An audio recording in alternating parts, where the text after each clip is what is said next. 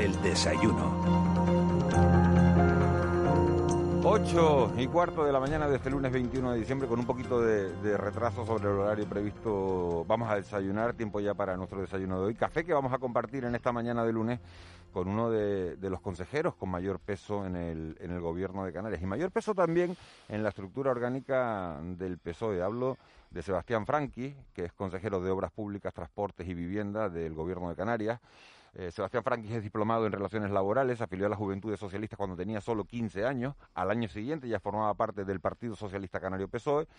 Con 23 años era el concejal más joven del Ayuntamiento de, de Las Palmas de Gran Canaria y ha tenido eh, todo tipo de, de, cargos orgánicos y de responsabilidades dentro de, del partido. Estuvo fuera de la política, hay que decirlo, del año 2000 al 2008 y luego volvió, al parecer, él lo confirmará ahora por una llamada de, Juan Fernando López Aguilar. También ha estado, eh, bueno, eh, durante varias legislaturas en el, en el Congreso de, los Diputados. Señor Franqui, muy buenos días. Muchas gracias por, por estar con nosotros esta mañana. Vaya carrera, ¿no? Buenos días y muchas gracias. Un placer siempre estar aquí en, en Radio Canarias y sí. ¿Con, qué, se queda, ¿Con qué se queda de todo eso? He resumido rápidamente. Oyéndote, oyéndote me hace muy mayor, muy mayor, muy mayor.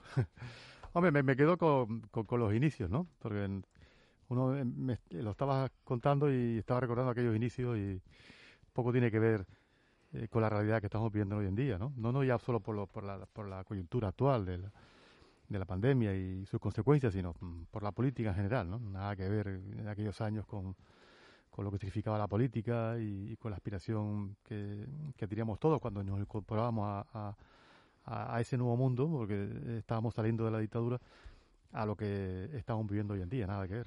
Justo, justo por eso le, le iba a preguntar, señor Franques, ¿había visto alguna vez una, usted que, que ha visto de todo y que, y, y, que ha vivido, porque ha tenido una intensa actividad desde muy joven, eh, había visto una situación política como la que estamos viviendo actualmente, con una pandemia que está haciendo desangrarnos a todos por todos los, datos eh, que van llegando, por este desplome de la economía y por un enconamiento político en Madrid que, que tampoco tiene muchos precedentes. No lo digo por un enfrentamiento de gobierno-oposición, porque siempre al final esos enfrentamientos eh, se producen, pero hemos llegado a una visceralidad, la verdad es que eh, bastante, bastante grande, parece que no se entienden, y hasta dentro del propio gobierno en ocasiones tampoco, lo digo por esos episodios entre gente de Podemos y gente del PSOE el otro día, aunque fuera, no sé si en tono de broma o no en tono de broma, la señora Montero llamaba cabezón a, a, a Pablo Iglesias, Iglesias que pacta con Bildu y Esquerra Republicana, una serie de enmiendas a los presupuestos eh, a espaldas del PSOE. Eh, ¿Qué está pasando? Hombre, nada que ver con la, con la realidad ni con lo que hemos vivido en España después de la, de la etapa democrática, estos cuarenta y pico largos años que llevamos ya de, de democracia, afortunadamente, y de libertad, ¿no? Nada que ver en la política porque, bueno, estamos experimentando un gobierno de coalición que nunca lo habíamos tenido en, en España y, y, bueno, y nos estábamos un poco, pues, eh, acostumbrando a, a ese gobierno, a que el gobierno a veces tenga posiciones distintas a los partidos políticos y, bueno, puede ser razonable porque son fuerzas políticas distintas que han estado defendiendo históricamente posiciones distintas y que en algunos asuntos pues se discrepe, ¿no? Lo, lo bueno sería que esa disputa, bueno, pues, pues estuviera digamos, concretadas, eh, limitadas, y que se diera la impresión al país de que hay un gobierno estable, un gobierno que tiene claro cuál es la, el papel que tiene que asumir ahora, que además asumen un papel de muchísima dificultad, eh, una desgraciada experiencia que estamos viviendo todos, que nunca la habíamos vivido y nunca habíamos, la habíamos padecido y por tanto se está actuando a veces sin ningún tipo de manual de lo que se debería actuar, sino a veces lógicamente tomando medidas que se tienen que modificar porque las consecuencias o porque no han el resultado esperado y bueno, un poco todo lo que hemos ido viendo a lo largo de este maldito año que no se termine de acabar, ¿no? Y, que claro, que, eso, bueno, pues ha puesto no solo al país, no solo al gobierno, sino en jaque a todo a todo el mundo, ¿no? Y, y vamos viendo además cómo mm, parece ser que vemos la luz al final del túnel y de repente surge otra dificultad ¿no? en el camino, ¿no? Bueno, el día 27 es un día importante para Canarias, para el país, también para la Unión Europea, porque se van a empezar a distribuir la, la vacuna y esperemos que sea el inicio de un, de un, cambio rotundo a la experiencia enorme que estamos que estamos viviendo, nuestra generación que, que está viviendo, desde luego trasladará todo esto. Quizás no, va, no vamos a ver la, la, las consecuencias más profundas de esta crisis sanitaria y que ha provocado una crisis social y una crisis económica con el paso del tiempo, ¿no? Eh, porque lo estamos viviendo en directo, ¿no? Pero las consecuencias van a ser enorme. Yo creo que la altura que debe tener el gobierno de España junto con las instituciones europeas es de afrontar la enorme crisis que, que, que, tenemos y que se nos viene encima, como vemos que poco a poco se empiezan a cerrar pequeño tejido productivo, que es fundamental mantenerlo, conservarlo, porque eso significará mantener el empleo, que eso debe ser lo fundamental en estos momentos, ¿no? intentar que mm, se destruya lo menos posible de ese tejido productivo, porque significará mantener empresas y mantener el empleo en nuestra comunidad. Le, le toco eh, dos aspectos sobre, sobre el COVID, que es verdad que lo está marcando absolutamente todo. Eh, señor Frank, usted es consejero eh, no solo de Obras Públicas, sino de Transportes y Vivienda también del Gobierno de Canarias. En cuanto a esa decisión, por esa, esa mutación que ha sufrido el virus, hay, antes hablábamos, Europa no tiene una, una opinión unánime sobre qué hacer con el Reino Unido en estos momentos. Hay 13 países que han cancelado las conexiones con el Reino Unido, eso es una noticia de, de las últimas horas. ¿Qué debería hacer España en este sentido sobre, sobre el Reino Unido? Eso por un lado. Y después, por otro lado, ¿cómo le ha afectado a su área, que decía yo hace un instante, que es de las de mayor peso, evidentemente, de, de, todo el gobierno, este área de, obras públicas, transportes y vivienda? ¿Cómo está afectando toda la pandemia a, los proyectos que usted tenía en la cabeza cuando llegó a la consejería? Eh, en principio, eh, lo que significa de, la planificación de la inversión no afecta, porque afortunadamente mantenemos los mismos recursos, tanto en, en carreteras como, como vivienda, por tanto eh, eso está asegurado y ya hemos aprobado la semana pasada en el Consejo de Gobierno el plan de vivienda. Empezaremos a ejecutarlo en las próximas semanas y, el plan de carretera, pues vamos bien, vamos ejecutando. Este año hemos, con las dificultades que hemos tenido, vamos a certificar a final de año en torno a 127 millones de euros de certificación en, obra, por tanto vamos a cubrir los 100 millones que teníamos en el presupuesto de este año. Y lo que más ha afectado son eh, los tiempos, ¿no? porque se tenía planificado que los procesos administrativos durarían bueno, pues en algunos expedientes determinado tiempo y hemos visto que por las consecuencias que estamos viviendo, porque bueno, porque hemos estado en estado de alarma, porque la administración eh, está trabajando al ritmo que trabaja, con la incorporación del teletrabajo, eso dificulta a veces el que los, los, expedientes salgan en tiempo y forma como estaban planificados a principio de año y eso nos ha llevado a algunos retrasos a la hora de, de cumplir, digamos, las expectativas que teníamos a la hora de preparar un, concurso, sacar a la licitación, tanto de un proyecto como, como de una obra. Bueno, esa planificación de esos meses, como lo está notando el conjunto de la población, no estamos, también estamos notando nosotros, ¿no? Pero en líneas generales, eh, la inversión que está prevista se va a mantener en el tiempo, no solo este año, sino en los próximos años, igual que en el plan de vivienda, ¿no? En transporte ha sido absolutamente distinto, ¿no? Distinto porque, porque Canarias ha vivido una experiencia enorme. Yo recuerdo, eh, bueno, pues, pues eh, tener que sacar de Canarias en una semana a más de 400.000 personas, ¿no? Y yo recordarán las fotos del aeropuerto. Fue una, una semana eh, realmente dura porque porque cuando se aplicó el estado de alarma aquí en otros países europeos había que sacar a todas esas personas, a todos esos turistas fuera y hacerlo de la mejor manera posible, del mejor servicio posible, además con medidas que a veces eran imposibles de poder aplicar porque la acumulación de personas en el aeropuerto era tremenda, pero fuimos capaces casi en una semana de, de que por nuestros aeropuertos especialmente salieran miles y miles de personas, ¿no? Y luego como la evolución que ha habido después, ¿no? Como hemos estado, bueno, pues intentando recuperar nuestro sector turístico ante el verano, que hubo una cierta recuperación, no como deseáramos, pero sí, sí la hubo.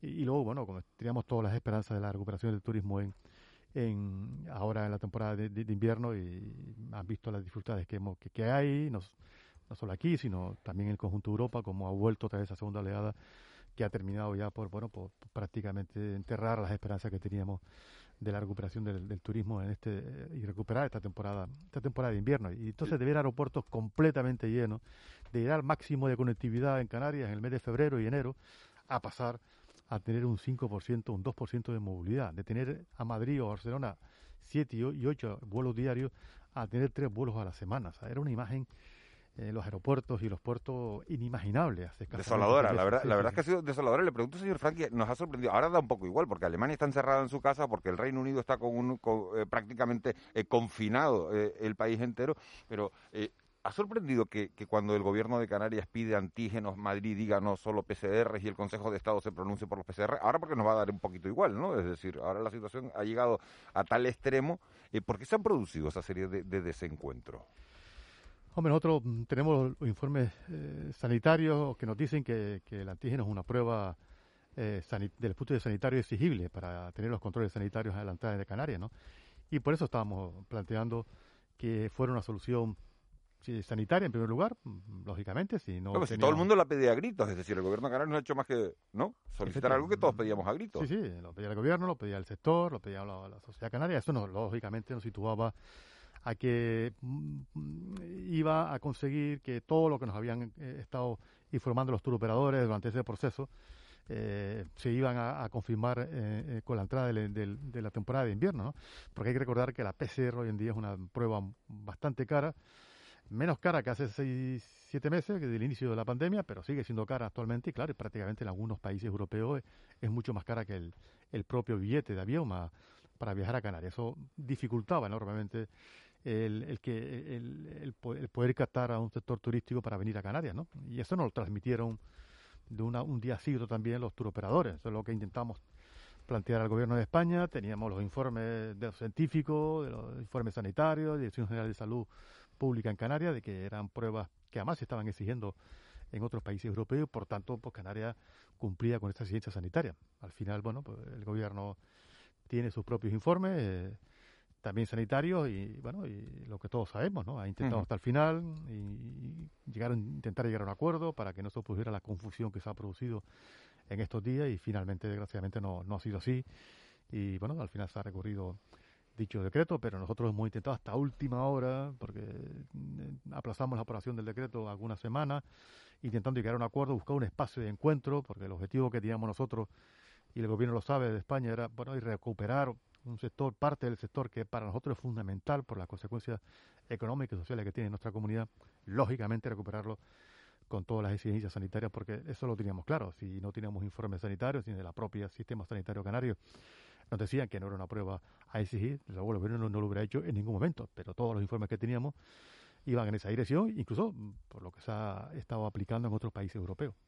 Le voy a preguntarle, cambio el tercio, señor Frankis. El, pasado gobierno, como decía antes, eh, el pasado viernes el Consejo de Gobierno aprobaba el texto definitivo de ese nuevo plan de vivienda en Canarias, un plan que contempla 88.000 acciones para combatir la, emergencia habitacional en las islas en el periodo 2020-2025.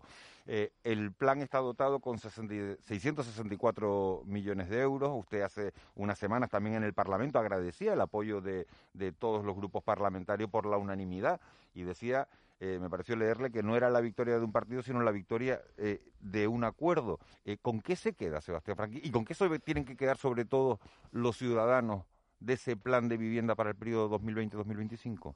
Primero con, el plan, con lo que significa el plan, que después de ocho años en Canarias hay un plan de vivienda para afrontar esa emergencia habitacional que tenemos en nuestra comunidad y por tanto empezar a construir vivienda. Y además ese plan hace cómplice, compromete al resto de, las administraciones públicas, a los ayuntamientos y a los cabildos, y además hace cómplice al sector privado. ¿no? Por tanto, es un plan en el que todos estamos de acuerdo, ¿no? y prueba de ello fue el apoyo unánime en el Parlamento, que hoy en día, como hablamos al principio de la entrevista, pues, pues no, es, no puede pasar desapercibido que un tema eh, hay un acuerdo unánime de todas las fuerzas políticas en el Parlamento de Canarias, e igual que a nivel nacional, y se ha producido con este asunto, con lo cual creo que todas las fuerzas políticas, sociales, porque además este acuerdo eh, viene, o este pacto viene, o este plan viene presidido de un pacto por la vivienda en la que firmaron los agentes sociales, los empresarios, los sindicatos, los colegios profesionales, las plataformas de colectivos sociales. Es un, pacto que está elaborado mucho en la base social y económica institucional de, Canarias, ¿no? Ahora falta ejecutarlo y parece que tiene mucha complicidad, especialmente con ayuntamientos y cabildos.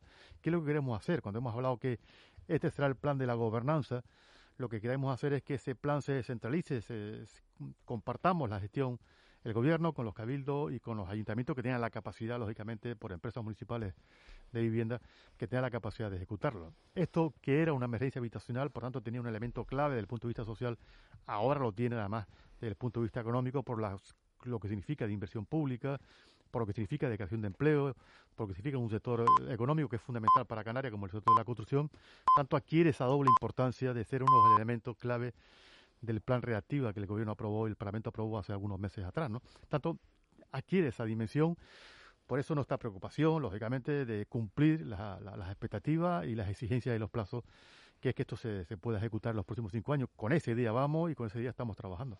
Consejero, buenos días, pero el déficit de vivienda pública que arrastra Canarias de más de una década de construcción de vivienda pública, ¿se compensa en un mandato? ¿Se compensa en cinco años? No, no, no, no. Eh, estamos en una demanda de vivienda en torno a las 18.000 viviendas en Canarias y lo que se pretende construir son en torno a 6.000 viviendas aproximadamente. Un tercio. Exacto. ¿no? Por eso es fundamental las ayudas, el plan no solamente se construye viviendas, sino también se rehabilita y también lleva un, conjunto de, de, ayudas, especialmente al alquiler de la vivienda. ¿no? Por eso, bueno, vamos a, en estos cinco años ayudar a un grupo importante de canarios que las ayudas en vivienda están en torno a 5.000 familias. Por esto es un elemento clave ¿no? para, para acompañar a ese plan de vivienda que somos conscientes que no se va a llegar al conjunto de la población necesitada de vivienda. Por eso hay que acompañarla de estas ayudas en, en, alquiler de la vivienda, que ahora vamos a sacar la, próxima convocatoria para el año que viene, intentando, bueno, pues lo que hemos anunciado ya, de modernizar, de agilizar todos los procedimientos para que las ayudas lleguen eh, cuanto antes mejor a, a, los ciudadanos. Pero efectivamente el plan contempla construcción, rehabilitación y un paquete de ayudas de ayudas eh, ayudas al alquiler de la vivienda precisamente para ese sector de población que no va a poder acceder a la vivienda en estos próximos cinco años. Hay un debate abierto sobre el particular, a escala estatal también, sobre, digamos, el, marco regulatorio de los desahucios o de la limitación de los mismos. ¿Cuál es su posición respecto a esto y qué medidas específicas introducirá, Canarias para, digamos, mm, no sé si proteger a determinada población vulnerable en, en este contexto, pues que económicamente especialmente dificultoso, o, también para proteger los derechos del, legítimo propietario en el caso de, las viviendas alquiladas? No estamos precisamente estudiando, ahora hay que aprobar el, decreto ley, que lo vamos a aprobar pasado mañana, que es el instrumento jurídico que va a poner en marcha el plan. Y bueno, nosotros estamos en ese, decreto de ley, ya tenemos previsto que hay que atender una, a una necesidad social, que efectivamente la situación se va a seguir eh, agravando. Eh, el gobierno tiene aplazado, tiene hasta el 31 de enero eh, la suspensión de desahucio en España. Ahora está en discusión si lo va a prolongar o no lo va a prolongar. Nosotros estamos esperando precisamente a, que se regule. El gobierno ha dicho que lo va a regular en el Consejo de Ministros de mañana. Si el gobierno lo regula, la idea del gobierno de Canarias es que podamos extender ese plazo en Canarias un año más, ¿no? consciente de que la situación económica en, nuestra, en nuestra comunidad es aún peor que en el resto del, del Estado español y por tanto tenemos que tener la garantía de que sea suspensión en base a las competencias que tenemos. La vivienda es una competencia de, de las comunidades autónomas y además estamos afinando muy mucho con las sentencias últimas del Tribunal O sea, que extenderían los plazos de una hipotética moratoria de desahucio. Exacto. Si no lo hace el gobierno de, España en el Consejo de Ministros de, mañana, lo haremos el gobierno de Canarias en, ese decreto ley que aprobaremos esta, semana. estamos ahora esperando efectivamente si el gobierno lo va, lo va a aprobar o no. Si no es así, nosotros incrementaremos ese plazo de suspensión porque las exigencias económicas y sociales en Canarias son mayores que en el resto de la península. Eh, ¿España va a tener presupuestos? Pues ya es un hecho, ¿no? Que el, que el, gobierno de, coalición, sobre el que hablamos al principio de la entrevista, va a sacar adelante sus primeros presupuestos. Finalmente, ¿cómo queda Canarias? Porque hay a veces un baile de cifras y de conclusiones por parte de las fuerzas políticas que acaba un poco un poco mareado. hay obras, hay obras hay, hay, dinero para obras hidráulicas sí o no, hay, hay dinero para infraestructuras turísticas sí o no, hay dinero para viviendas sí o no, las carreteras sí, qué cantidad. Sí, bueno, Sí la hay. Yo, yo conozco bien los presupuestos generales del Estado porque además estuve dos legislaturas en el Congreso y por tanto sé, conozco bien cómo se discute y la evolución del presupuesto. ¿no? Y, a quien analice el presupuesto con mirada objetiva y limpia y sume los capítulos 6 y, eh, el 6 y el 7, saben efectivamente... Inversiones reales y, transferencias de capital. Saben efectivamente que lo que se destina a Canarias para el año que viene es mayor que lo que se destinaba en el 2018. Objetivamente es un presupuesto que más recursos dedica a, Canarias. Y eso no tiene ninguna discusión. Y quien lo, está en una, una posición distinta sabe que esa es así, ¿no? Que, que, que esa es una realidad evidente, ¿no? Hombre, Canarias yo creo que en estos presupuestos sale sale bien protegida, ¿no? no solamente desde el punto de vista de política de impresión, sino además en política de protección de aquellos sectores que más dificultades están teniendo consecuencia de la crisis económica, ¿no? pero sobre todo en la política de, inversión, los grandes asuntos que nos preocupaba, el carretera, es un proyecto que se mantiene y por tanto en las cantidades que estábamos hablando. La famosa anécdota del enmienda de Bildu, esos Los 3 millones, que se, se, van para Euskadi. Exacto, ¿eh? que ya nos dijo Pero el carretera en Navarra, ¿no era? Sí, exacto, a Navarra, efectivamente. Ya nos dijo el gobierno, el ministerio, que, que eso se iba a incorporar en las próximas semanas vía presupuesto, por tanto no había ni mayor dificultad. ¿no? Por tanto, eso se garantiza, estamos garantizando no solamente los planes de vivienda, sino se van a incrementar en 60 millones más de euros la inversión en vivienda el año que viene precisamente dirigida al sector de la de la de, de, la, de, la, de la construcción, eh, por tanto, dar la importancia a la rehabilitación. Luego hay un paquete de inversión muy importante en el, hacia, la, hacia la movilidad, en todo lo que significa la agenda verde y la digitalización. Hay una enorme eh, inversión. Para eso van a destinar a Canarias en torno a 160 millones de euros, muy importante, que ahí todos los recursos que hablamos que se van a destinar a, los recursos hidráulicos, ¿no? a todo ese plan que tiene previsto, que está trabajando la, la Consejería precisamente en esa dimensión. ¿no? Tanto, todos aquellos asuntos que, que, nos preocupaban hace algunos meses atrás y que se pudieran quedar, digamos, en la cartera por no, por no haber recursos, pues, pues se van a, se tienen recursos. Hace algunos meses atrás, ¿no? cuando estábamos diseñando el presupuesto de Canarias, no nos imaginábamos que Canarias iba a contar con un presupuesto en los términos que está contando en este momento, ¿no? de que hay más inversión, hay más, más gasto social, se incrementa el capítulo 1 de personal, y eso se produce en una situación de crisis económica como la que estamos viviendo, sin subir impuestos y sin recorte de, los servicios públicos. ¿no? como decía algún responsable del sector empresarial cuando le explicamos el presupuesto, decía que ese era un sueño, ¿no? Y que había que ver si de sueño se convertía en realidad. Ya lo aprobó el Parlamento de Canarias el presupuesto.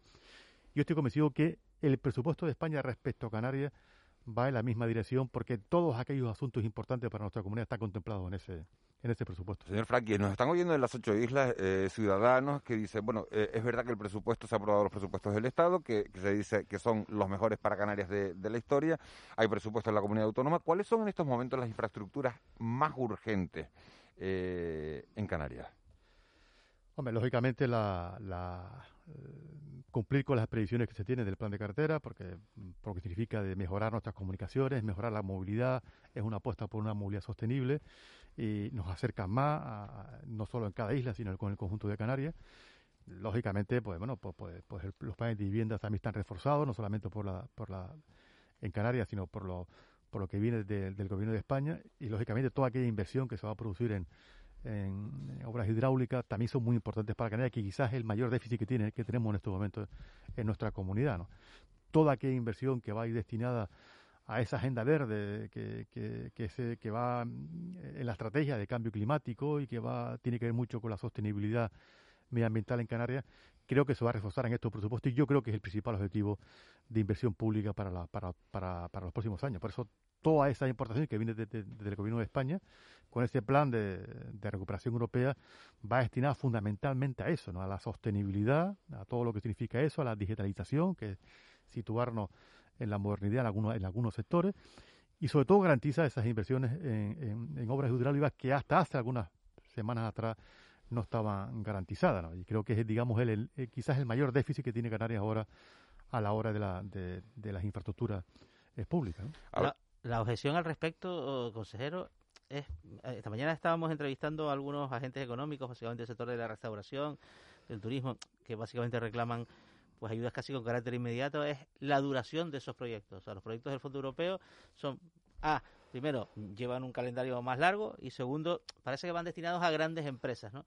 ¿En qué medida el tejido de la pyme, que es la empresa canaria que lo está pasando mal en este momento, se va a poder beneficiado, ver beneficiado por esta clase de inversiones un poco gigantescas ¿no? que están planteadas. Sí, en, grandes titulares parece, se suele interpretar así, ¿no? pero cuando hablamos de la digitalización afecta a todo, ¿no? a grandes empresas como a las pequeñas empresas. ¿no? O sea, que todo incorpora todo el, sector eh, turístico, comercial, de servicios de nuestra comunidad a, esa era, a esa nueva hora de la digitalizar su, actividad es fundamental, porque porque eso no, bueno, pues, pues, pues, después de la que hemos tenido con la experiencia del, de que estamos teniendo con la pandemia, es urgente eh, forzar esa, esa, esa inversión. Yo creo que eso es una inversión que va a ir hacia, hacia el conjunto de la sociedad. Luego hay otros tipos de inversiones que lógicamente va a afectar más a un sector a un sector que a otro. Yo lo, lo, que está, bueno, lo que estamos ahora lógicamente estudiando es cómo, al margen de esos grandes mm, planes de inversión que están previstos y que el esfuerzo hay que hacer ahora es que se cumplan en las previsiones eh, previstas y por tanto no se retrasen y ahí estamos intentando modificar la ley de, contratación pública, que tiene las dificultades que tiene en estos momentos a la hora de agilizarlo. Fundamental. Eh, que eso es clave para poder cumplir los plazos.